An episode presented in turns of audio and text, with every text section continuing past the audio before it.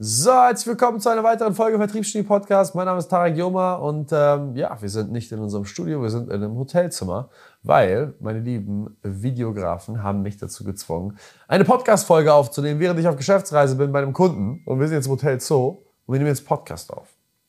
Worum es in der Podcast-Folge geht, ist etwas, was mir in letzter Zeit sehr, sehr oft aufgefallen ist, nämlich, dass die meisten Agenturenhaber ihr eigenes Geschäftsmodell nicht mal mehr verstanden haben. Ich erkläre es einmal ganz kurz. Es gibt zwei Arten von Geschäftsmodellen. Es gibt einmal das Equity-Business und das Cashflow-Business. Ein Equity-Business ist das, was du kennst aus der Software, Startup, Unicorn, Szene, wie auch immer. Ja, das sind Sachen wie Gorillas, Lieferando, Flaschenpost, die ja auch jetzt derzeit verkauft, veräußert worden sind an Dr. Oetker, glaube ich, hat die gekauft. Ähm, dann äh, Ankerkraut, die von Nestle gekauft worden sind. Riesenstory, mega lustig, aber für mich fand ich fand es sehr, sehr lustig, dass dieser Öko-Ankerkraut-Krams, äh, der sich da auf ja, Nachhaltigkeit spezialisiert hat, sich verkaufen lassen hat an Nestle.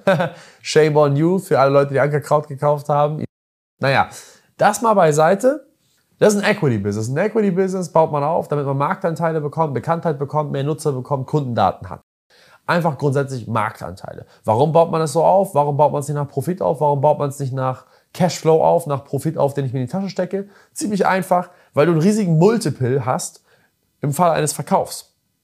Equity-Businesses, wie zum Beispiel Softwareunternehmen, da wird der EBIT genommen, wenn man den Verkaufspreis eines solchen Unternehmens berechnen will, nimmt man den EBIT mal einen Multiple.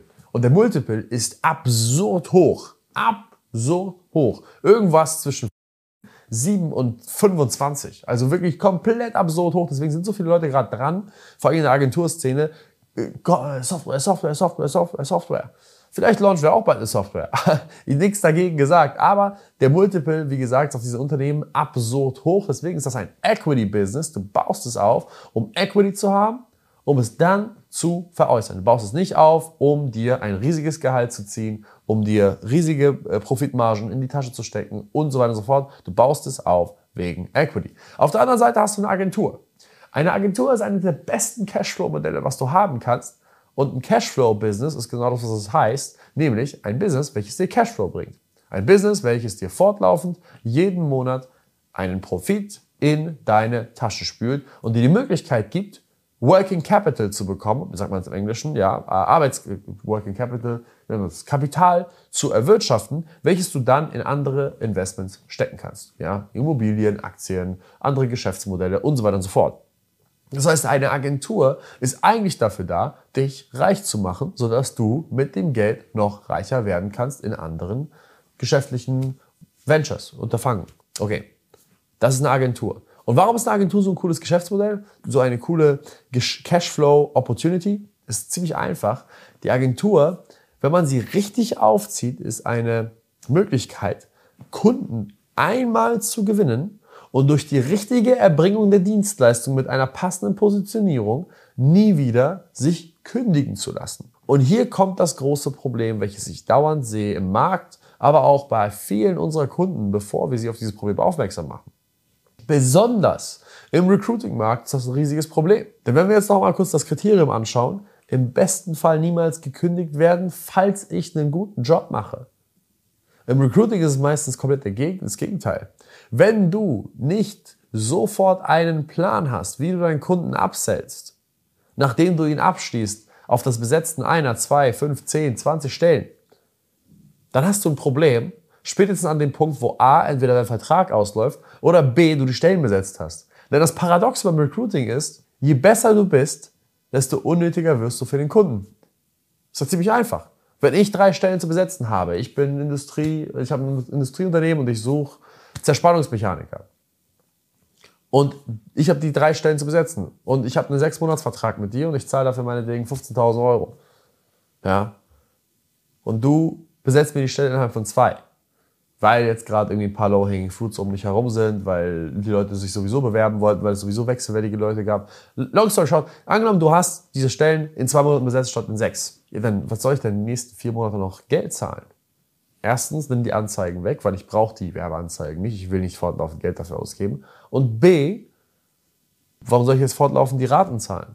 Ich habe ja die Stellen besetzt. Natürlich wird dann in der Regelfall das Unternehmen dich voll und ganz bezahlen. Aber sie werden die Werbeanzeigen abnehmen und sie werden keinen Bedarf mehr darin sehen, mit dir zu arbeiten. Warum? Weil Recruiting ist eine Symptombehandlung und eine Symptombehandlung bedeutet, dass Symptome dafür auftreten müssen, damit Bedarf entsteht. Das heißt, du als Recruiting-Agentur bist meistens jemand, der auf ein Symptom draufspringt und zum richtigen Zeitpunkt am richtigen Ort ist, die richtige Person anruft, sie dann davon überzeugt, dass du der richtige Partner bist für das Lösen ihres akuten Problems. Das heißt, wenn du keinen richtigen Plan hast, um aus dem Erstkontakt, beziehungsweise aus dem ersten Geschäft ein potenzielles Upsell-Geschäft zu machen, dann wirst du für immer und ewig ein riesiges Rad bewegen. Erst ein kleines und dann ein riesiges von Neukunden, Neukunden, Neukunden, Neukunden, Neukunden, Neukunden, Neukunden. Und das ist das, was sehr, sehr oft passiert ist, jetzt in den letzten Jahren. Recruiting war zum Zeitpunkt von 2018, 19 etwas Neues. Die Leute, die sich auf Recruiting positioniert haben, die sich auf Fachkräftegewinnung positioniert haben im Jahr 2018, 19, sind in sehr kurzer Zeit sehr groß geworden, wenn sie ein simples Skript befolgt haben, wenn sie eine smarte Positionierung hatten und ein paar Referenzen gesammelt haben. Man hat es ja gesehen. Aus diesen Agenturen sind riesige Komplexe entstanden. Und dann ist 2022 und besonders dieses Jahr etwas sehr, sehr Besonderes passiert. Denn diese Agenturen, die vorher so groß waren und so einfach Geld gescheffelt haben, mit dem Abarbeiten von kurzfristigen Projekten für drei Monate, sechs Monate, zwölf Monate, sind heute in massiver Schieflage. Warum? Weil sie vergessen haben, ein Angebot zu kreieren, welches der Kunde nicht mehr kündigen will bzw. kann. Sie haben es einfach vergessen.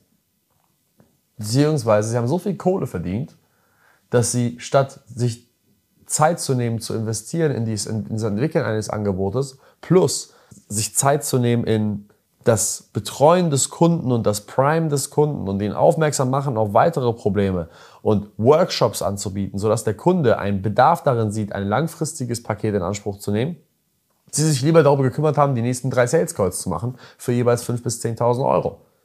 Hat sich ja mehr gelohnt. Nur das Problem ist das folgende.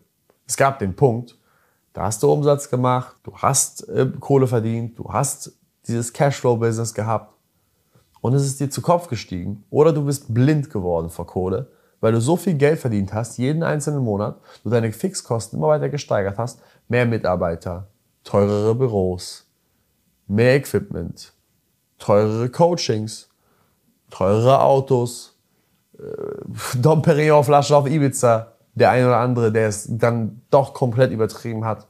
Ja, die Fixkosten steigen immer weiter. Was ist passiert parallel im Markt? Es gab sehr, sehr viele Leute, die dich versucht haben nachzuahmen. Und offen gesprochen, die meisten dieser Agenturen sind nicht schwierig zu kopieren. Das ist auch die Frage, die sich die meisten Leute stellen sollten, ist, bin ich schwierig zu kopieren oder habe ich einen massiven Vorsprung gegenüber dem Markt. Das ist das primäre Ding, was mir immer im Kopf ist, ist, wenn ich ein Angebot habe, was gut funktioniert, dann verfalle ich in den Panikmodus. Weil wenn es für mich gut funktioniert, dann muss es ja sicherlich auch für andere gut funktionieren. Ich bin ja nicht special. Und deswegen musst du mal objektiv dir die Frage stellen, warte mal ganz kurz, bin ich besonders und deswegen funktioniert mein Angebot? Oder habe ich einfach gerade einen Weg oder eine Methode gefunden, die einfach sinnvoll ist, die einfach zu kopieren ist? Und das ist auch passiert in dem Markt. 2022, Ende 2021, Anfang 2022 und besonders dieses Jahr ist es aber so passiert, dass sehr viele Agenturen auf den Markt gespült worden sind die letzten Jahre. Sie alle die gleichen Skripte verwenden, weil dein Coach, mit dem du erfolgreich gearbeitet hast, hat einfach dein Skript genommen, ist in seinen nächsten Kurs hochgeladen, auf es 500 oder 5000 Leute. Punkt Nummer zwei. Es haben sehr viele Agenturen auch noch deine Positionierung kopiert und ich meine, Referenzen sammeln, zwei, drei Referenzen zu haben von deiner Zielgruppe, meinetwegen Steuerberater, meinetwegen Industrieunternehmen, meinetwegen Familienbetriebe, meinetwegen Bäcker, meinetwegen Fleischer. Scheißegal, was es ist. Das Einzige, was ich brauche, um dich primär zu kopieren für den Kunden, damit der, damit der Kunde denkt, dass wir ungefähr gleich auf sind, ist, ich brauche das gleiche Skript fürs Verkaufen, brauche eine ähnliche Außenpräsenz auf der Webseite und ich brauche zwei, drei Referenzen, die ungefähr in der Richtung sind. Der Kunde merkt sowieso keinen Unterschied. Dann nehme ich das folgende und ich mache meine Angebotspreise, meine Preise für mein Angebot mache ich 25% günstiger als du, weil ich habe ja nicht so einen großen Overhead, ich habe ja keine 25 Mitarbeiter, ich habe ja kein riesiges Büro, ich habe ja keine teuren Autos. Das heißt, ich kann es mir leisten, mit einer geringeren Summe die gleiche Marge zu haben wie du. Und schon bin ich attraktiver für deine Zielgruppe, als du es bist, weil du dich nicht darum gekümmert hast, dich abzuheben. Parallel hattest du keine Upsells kreiert, keine langfristigen Verträge. Das heißt, im Vordergrund, die drei Monatspakete, sechs Monatspakete, die du verkauft hast, auf Dauerschleife sind weniger geworden, die Fixkosten bleiben gleich, die langfristigen Pakete sind nicht da und deine Agentur fällt auseinander und dein Cashflow-Business ist nicht mehr da. So, das war lang. Was ist die Lösung dafür? Die Lösung dafür ist erstmal ein Shift im Kopf, der passieren muss. Als Agenturenhaber musst du, wenn du jemanden abschließt für Recruiting oder für ein Projekt wie eine Webseite oder für kurzfristigen Content, was auch immer es sein mag, musst du quasi in einen Panikmodus verfallen, sobald der Kunde auf Bestätigen gedrückt hat. Und das machen die meisten nicht. Die meisten Leute verfallen in einen Chill-Modus. Sagen, ah, jetzt kommen 15, 20, 30.000 Euro. Juhu. Jetzt erstmal chillen. Nur Fulfillment machen, im besten Fall alles voll automatisiert, im besten Fall mit dem Kunden so gut wie gar nichts zu tun haben, weil dann die KI die ganzen Reports schreibt und ich habe ja hier eine vollautomatisierte Agentur. Und tschüss. So funktioniert das nicht. Du musst genau im Gegenteil in der Sekunde, wo du den Kunden abschließt, in den Panikmodus verfallen. Der Kunde ist in drei Monaten weg, der Kunde ist in sechs Monaten weg. Was mache ich jetzt? Wie komme ich jetzt voran?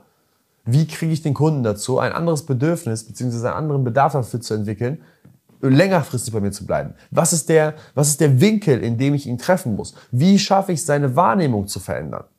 Und da geht es um erstklassige Kundenbetreuung. Es geht darum, den Kunden eher zu begleiten als Berater und weniger als Dienstleister, das zu tun, was er will. Denn wenn du nur das tust, was der Kunde will, bist du davon abhängig, was seine Meinung ist. Wenn du dich aber in die, in die Schuhe eines Beraters versetzt und ihn aufmerksam machst auf Probleme, die er hat an seinem Unternehmen, wie zum Beispiel das Aufbauen einer Arbeitgebermarke, die notwendig ist, damit er aufhört, symptomartig dauernd nur Stellen zu besetzen und damit er endlich an die AA A Kunden bzw. A Bewerber kommt und du ihn fortlaufend auf dieses Problem aufmerksam machst und nicht nur erst dann, wenn der Vertrag ausläuft, dann wirst du Erfolge darin erzielen, diese Kunden zu upsellen. Wenn du den Kunden aufzeigst, wie er durch smarten Content bessere Kunden anziehen kann, bessere Mitarbeiter anziehen kann und so weiter und so fort. Und das in einem dauerhaften Prozess mit mehreren Workshops, mehreren Kundenbetreuungsgesprächen, durch deinen eigenen Content und so weiter, dann wird er nachhaltig bei dir ein längerfristiges Paket buchen. Es ist wichtig, dauerhaft nah dran an den Kunden zu sein, dauerhaft seine Wahrnehmung zu beeinflussen und dauerhaft zu versuchen, ein neues Angebot zu kreieren, welches er langfristig in Anspruch nehmen will. Denn wenn du keine Verträge hast, die mindestens mal 12 bis 24 Monate laufen, wo der Kunde auch keinen Bedarf darin sieht, diese zu kündigen, dann hast du dein eigenes Geschäftsmodell nicht verstanden und machst die ganze Zeit Projektgeschäft und wirst für immer und ewig dieses riesige Hamsterrad betätigen müssen, damit du nicht ausstirbst. Und genau dann rate ich dir, unbedingt halte dich fern vom Skalieren. Halte dich fern davon, deine Kosten zu erhöhen, in ein teures Büro zu ziehen, ein teures Auto dir zu holen, mehr Mitarbeiter einzustellen, wenn du noch keine Strategie hast, langfristig Kunden an dich zu binden. Ein Büro sind Fixkosten, die du dir reinholst auf ein bis fünf Jahre, je nachdem wie der Mietvertrag ist. Ein Mitarbeiter sind Fixkosten, die du dir reinholst, zumindest bis zur nächsten Kündigungsperiode. Ein Auto, was du dir liest, sind Fixkosten, die du dir reinholst auf die nächsten drei bis fünf Jahre. Hol dir keine Fixkosten rein auf einen Zeitraum X von ein, zwei, drei Jahren, wenn du noch keine fixen Einnahmen hast auf einen Zeitraum X von eins, zwei, drei Jahren. Das ist die Message. Wenn du herausfinden möchtest, wie wir das Ganze aufbauen, wie unsere Kunden es schaffen, wie zum Beispiel der Maximilian Krüger, fortlaufende Kontingentverträge an ihre Kunden zu verkaufen, fortlaufendes Content Marketing zu verkaufen, fortlaufendes Employer Branding zu verkaufen und das auf eine sehr, sehr smarte Art und Weise, sodass die Kunden sie fortlaufend bezahlen wollen und sie gar nicht mehr kündigen wollen. Wie diese Kunden von uns geschafft haben, von 0 auf 250k Cashflow zu kommen und das fortlaufend und ohne dauernd dem nächsten drei Monats Close hinterher zu rennen, dann melde dich gerne bei uns. Wir können dir dabei helfen. Denn hierbei geht es nicht um irgendein Skript. Hierbei geht es nicht um irgendein bestimmtes Angebot, welches deine Konkurrenz kopieren wird, weil dein, dein Coach ist mal wieder geteilt mit seiner gesamten Community. Hierbei geht es um smarte Kundenbetreuungsprozesse und die Fähigkeit, wie ein Pionier zu denken und Meinungsgeber zu werden im Bereich, im Feld deiner Kunden. Es wird Zeit, jetzt zu unserem Kunden zu laufen. Ich hoffe, euch hat dieses Video gefallen aus diesem eher unorthodoxen Studio. Wir sehen uns das nächste Mal. Bis dahin. Ciao, ciao.